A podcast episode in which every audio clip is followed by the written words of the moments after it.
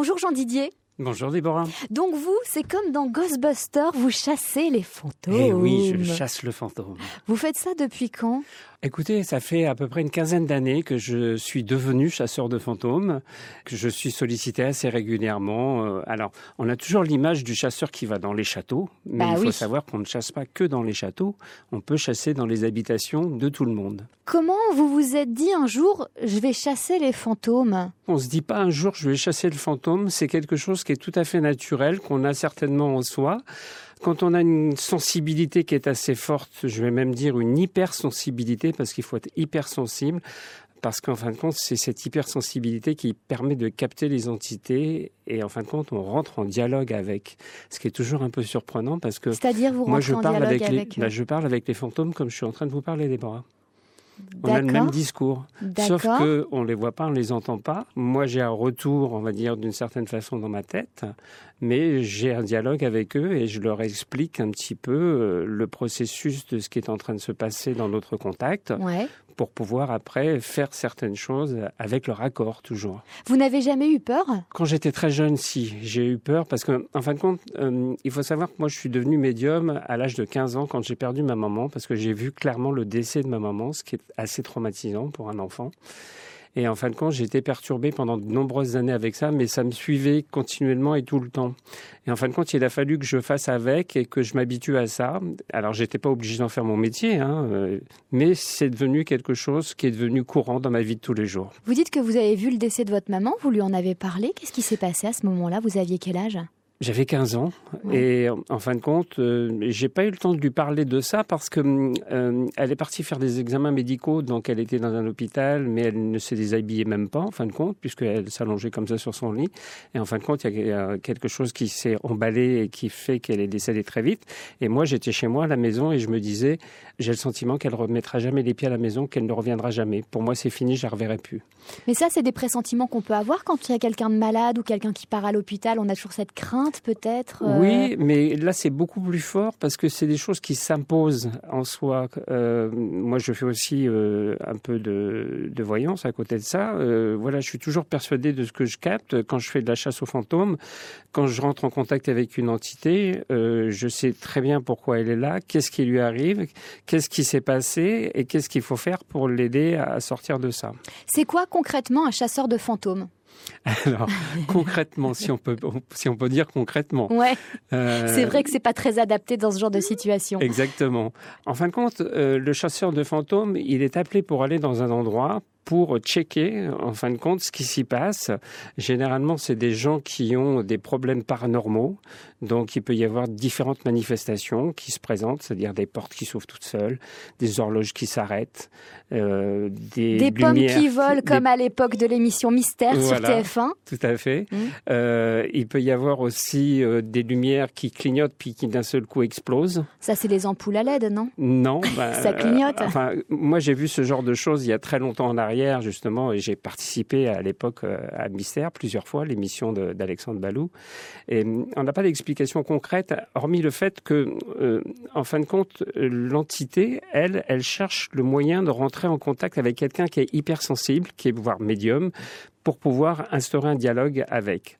Et généralement, c'est les gens qui sont d'une forte sensibilité dans une maison qui arrivent à capter les fantômes. Comment ça se passe donc? On vous appelle, Oui, on vous dit voilà, il se passe des choses étranges chez moi. oui, Euh, vous allez chez les gens, oui. du coup, et ça se passe comment à partir de là? Alors, à partir de là, il y a une, une première petite visite qui se fait où moi, je vais capter, ressentir les choses, voir ce qui s'y passe dans différents endroits. J'essaye d'avoir le moins d'informations possible en amont pour pouvoir être complètement objectif. Vous n'allez pas voir sur Facebook alors le profil Non. de la personne Non, ou- non, non, je fais pas ce genre de choses. Il m'est arrivé dans des émissions de télévision d'expliquer, de voir d'ailleurs des gens qui me montraient des photos en me disant ah vous avez vu là il y a quelque chose. Et j'ai dit non non je pense pas. Là je pense que c'est euh, tout Une bêtement un, un problème d'appareil photo ou de de lumière à un moment donné qui a donné un flash. Mais pour moi c'est pas une entité. Voilà, je pense qu'il faut il faut être cohérent et il faut être aussi euh, sûr de ce qu'on fait et de la façon dont on le fait. Donc vous faites un tour chez la personne qui vous a appelé et ensuite vous avez du matériel Comment Alors ça moi je travaille euh, principalement avec mon propre ressenti, euh, avec mon intuition, avec mes visions. J'ai la chance d'être clairaudient et clairvoyant, c'est-à-dire que je vois et j'entends des choses. Et ces choses-là, ce sont mes outils de travail. Alors maintenant, à côté de ça, il y a des chasseurs de fantômes qui travaillent différemment. Hein. Comme dans Ghostbusters. Comme dans Ghostbusters, avec, voilà, avec les aspirateurs. Un peu ça. Mais euh, généralement, eux, ils vont travailler avec des pistolets visés laser qui vont mesurer des différences de température dans les lieux. Parce qu'en fin de compte, on s'est aperçu qu'il y avait souvent des baisses de température assez importantes euh, dans les lieux où se trouvaient les fantômes. Avec le matériel, ça peut marcher oui, oui, aussi ça marche. Alors, on utilise aussi euh, le dictaphone ou les, les, vieux, souvent les très vieux magnétophones sur lesquels on peut faire varier la vitesse. Euh, je ne sais pas si vous avez vu le film Le Sixième Sens. Bruce Willis, à un moment, il baisse le son euh, et la vitesse surtout pour pouvoir capter et entendre ouais. des voix. Et ben ça, ça marche encore très bien aujourd'hui. Pourquoi on vous appelle? Parce que chasseur de fantômes, on se dit, euh, c'est parce qu'il y a quelqu'un qui, qui m'ennuie en fait, qui me perturbe, qui me dérange et je veux le chasser de chez moi en fait. Alors, on... Donc c'est pas des bons fantômes. Non. Alors il n'y a pas de mauvais fantômes. Ça c'est dans la légende et c'est dans les films d'horreur. En fin de compte, les fantômes sont gentils et il n'y a pas de crainte et pas de peur à avoir avec les fantômes. Ça il faut le savoir. Bah, si c'était des personnes méchantes. Euh... Non, en fin de compte, le, le, le but du fantôme, lui, c'est de trouver un moyen de rentrer en communication avec quelqu'un. Donc en fin de compte, il va utiliser certains moyens qui vont faire peur, effectivement, à certains moments, puisque si on fait claquer des portes, des fenêtres, qu'on casse des choses, qu'on allume et qu'on éteint des télés sans y toucher, ça, ça fait flipper. Ça fait flipper. Mais en fin de compte, c'est un moyen de dire je suis là et je veux rentrer en contact avec quelqu'un. Donc pourquoi on vous appelle alors? Alors voilà, parce que en fin de compte, les gens n'ont pas ces informations-là. Donc euh, en fin de compte, ils flippent, comme vous ouais. venez de le dire.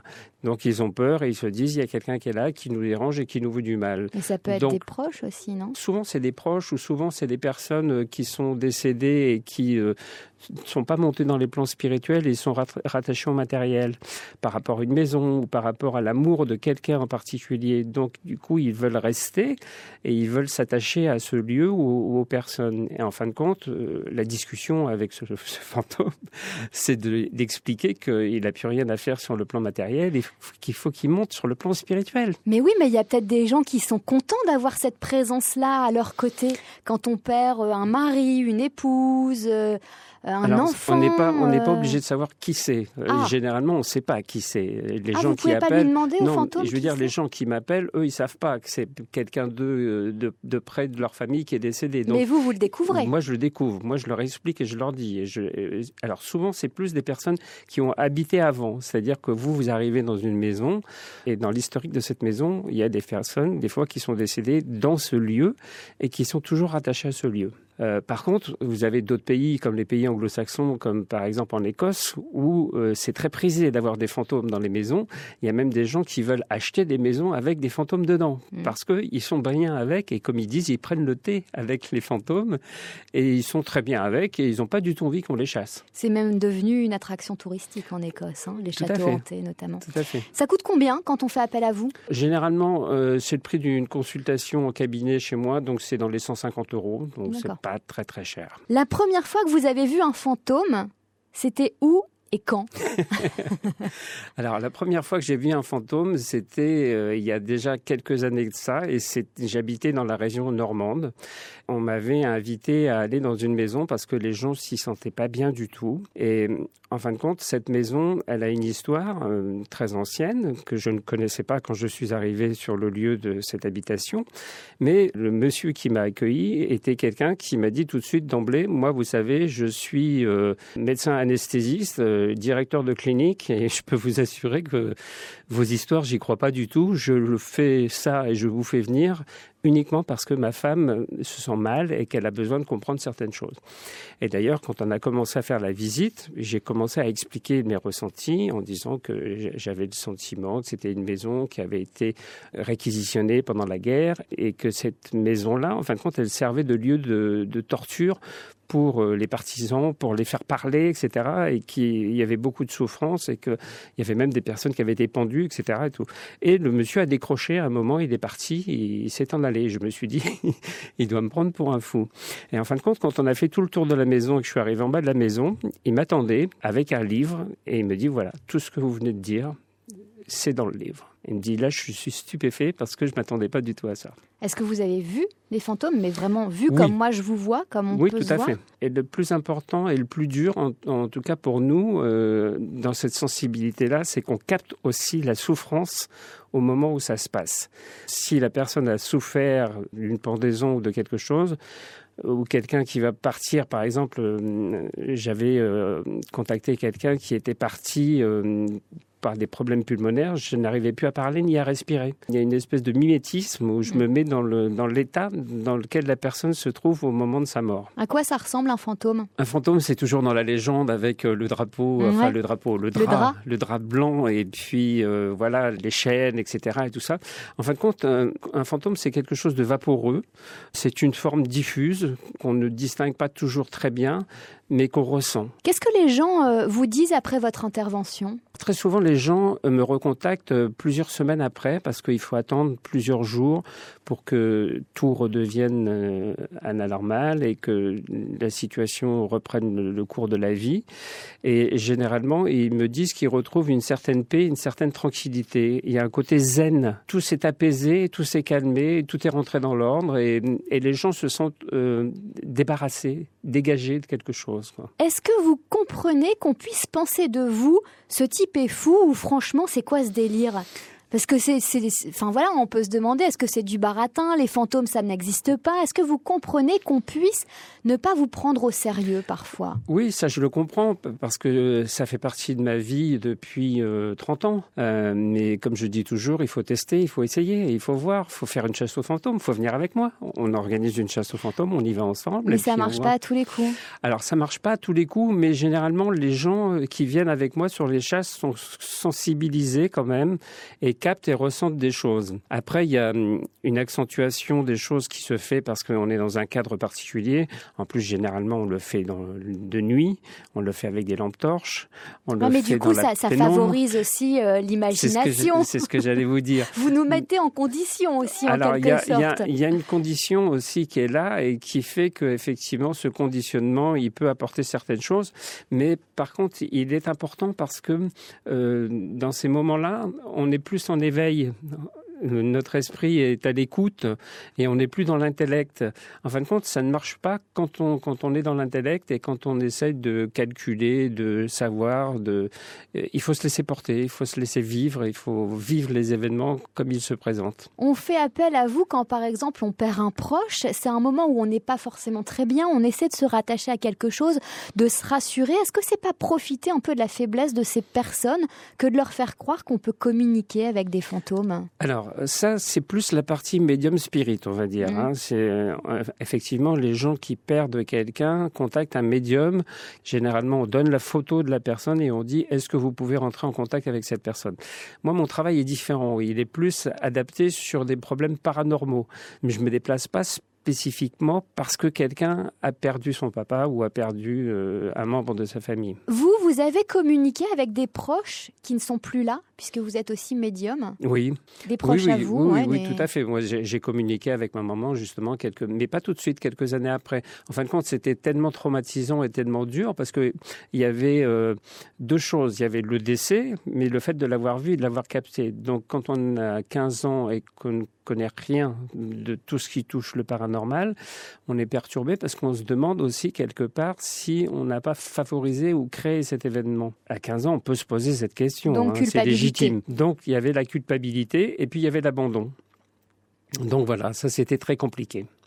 Et vous lui parlez encore? Non. Parce, qu'elle est partie dans l'au-delà, c'est ça? Enfin, parce qu'elle est, Oui, euh, et puis parce que moi je pars du principe euh, que, mm, en fin de compte, euh, il faut les laisser en paix. il faut les laisser évoluer tranquillement sans les déranger. C'est-à-dire que eux, s'ils ont besoin de rentrer en contact avec nous, c'est parce qu'ils ont des informations à nous donner ou parce qu'ils ont besoin de nous protéger. Quand on parle d'anges gardiens, la plupart de nos anges gardiens, ce sont les personnes de notre famille qui sont décédées, qui sont à nos côtés. Qu'est-ce qu'elle vous a dit, votre maman? En fin de compte, elle m'a dit, je pense comme beaucoup de parents le font vis-à-vis de leurs enfants, c'est-à-dire qu'elle était très fière de moi. Mmh. Et vous lui avez répondu quoi? Alors moi j'ai eu beaucoup de mal à lui répondre parce que j'étais un peu submergé. et euh, en fin de compte c'est très compliqué parce que hum, quand on arrive dans ce genre de phase, comme on est hypersensible, on est très vite submergé par les émotions. Donc on a du mal à communiquer, mais la communication à ce niveau-là, elle se fait autrement. Quoi par la pensée Elle se fait par la pensée, par les mots, par le côté spirituel, par la prière, euh, par tout un tas de choses. Comment on peut entrer en contact avec un esprit sans faire appel à un chasseur de fantômes?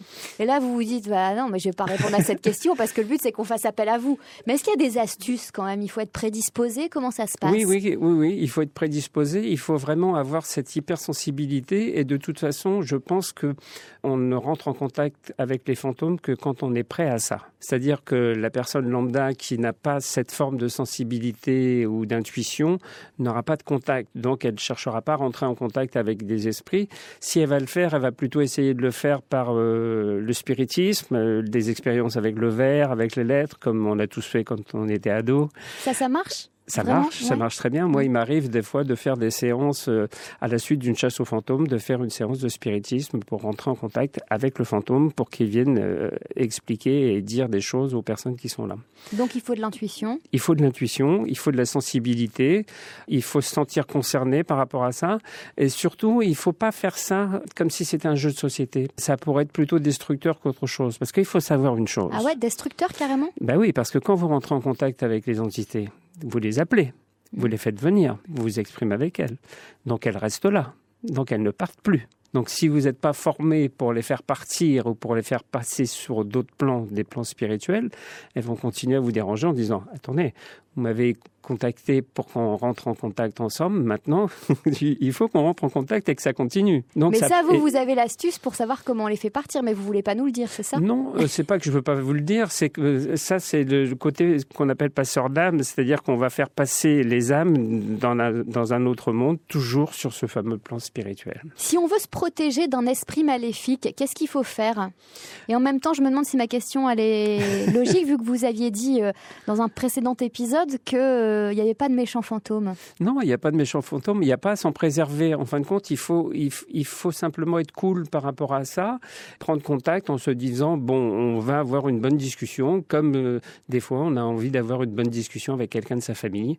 Eh ben, on fait exactement la même chose. On rentre en contact, on discute, on bavarde. Ça peut paraître surprenant hein, de vous le dire comme ça. Moi, j'ai été filmé plusieurs fois dans des émissions de télévision où je suis en train de parler à un mur, et c'est vrai quand on voit les images, on se dit il est à moitié fou celui-là. Quoi. en fin de compte, le dialogue, il peut s'instaurer d'une autre façon et d'une autre manière. Euh, ça peut être dangereux quand même de jouer avec le paranormal. Oui, il faut jamais oublier que quand le contact est établi, les esprits sont là et sont ouverts à la discussion avec vous. Et ils veulent plus nous lâcher après. Eh ben, ils vous lâcheront plus. Comment vous vous protégez, vous? Moi, je suis très croyant et je prie beaucoup. Donc, c'est souvent des, des choses qui sont en rapport avec la religion, avec la prière. C'est ça qui vous protège? Toujours. Et puis, euh, la conviction aussi de, de savoir euh, que de toute façon, quoi qu'il arrive, on est protégé quand on fait des chasses aux fantômes parce qu'on y croit et parce que... Euh, n'y a pas de peur à avoir. Merci Jean Didier. Merci Libora.